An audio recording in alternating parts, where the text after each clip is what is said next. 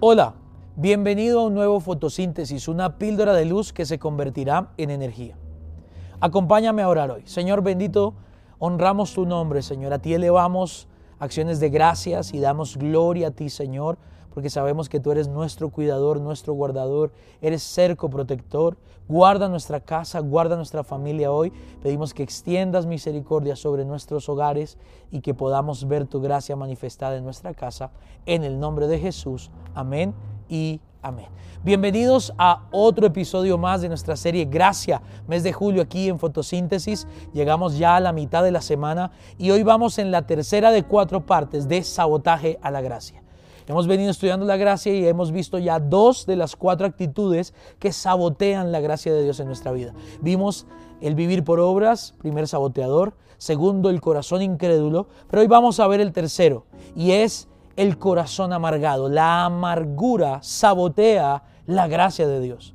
Pastor, ¿y dónde está eso en la palabra? Hebreos capítulo 12, verso 15 dice, cuídense, es un llamado, estén alerta, protéjanse que nadie deje de alcanzar la gracia de Dios. Y ahí está. El, texto mismo nos está diciendo que yo puedo dejar de alcanzar la gracia de Dios, que tengo que cuidarme de no alcanzar la gracia de Dios. Pero inmediatamente en la misma línea aparece la actitud que pareciera pone en riesgo el alcanzar la gracia. ¿Y qué dice? Que ninguna raíz de amargura brotando cause dificultades y por ella muchos sean contaminados. Y si tú lo analizas, tiene lógica. El corazón que quiere vivir por obras y no por gracia, se va a esforzar en sus propios medios para alcanzar lo que quiere y no descansa en la gracia de Dios. Se va a esforzar para ser santo, se va a esforzar para agradar a Dios, se va a esforzar en muchas cosas, en su propio esfuerzo, en su propia sabiduría. Primer saboteador por obras.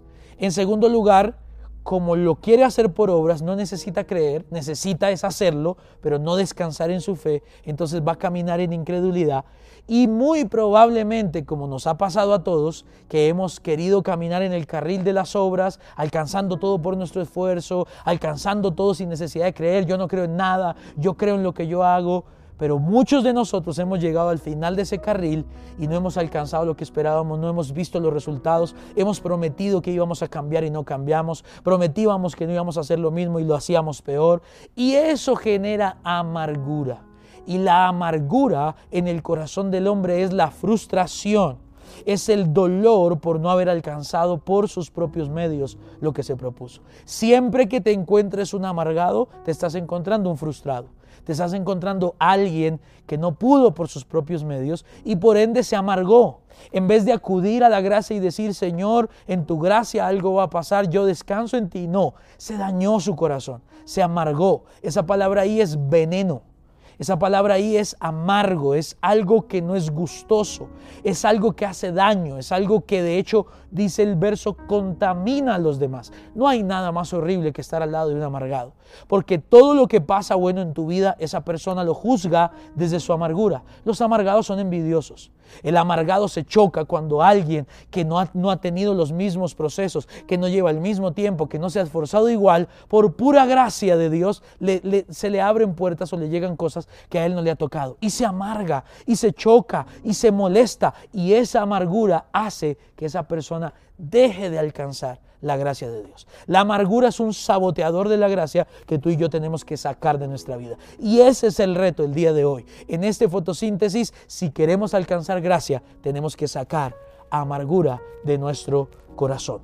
Es imposible y es muy desgastante vivir solo de nuestros propios esfuerzos. Requerimos la gracia del Señor. Esta fue la píldora de luz del día de hoy. Nos vemos esta noche miércoles.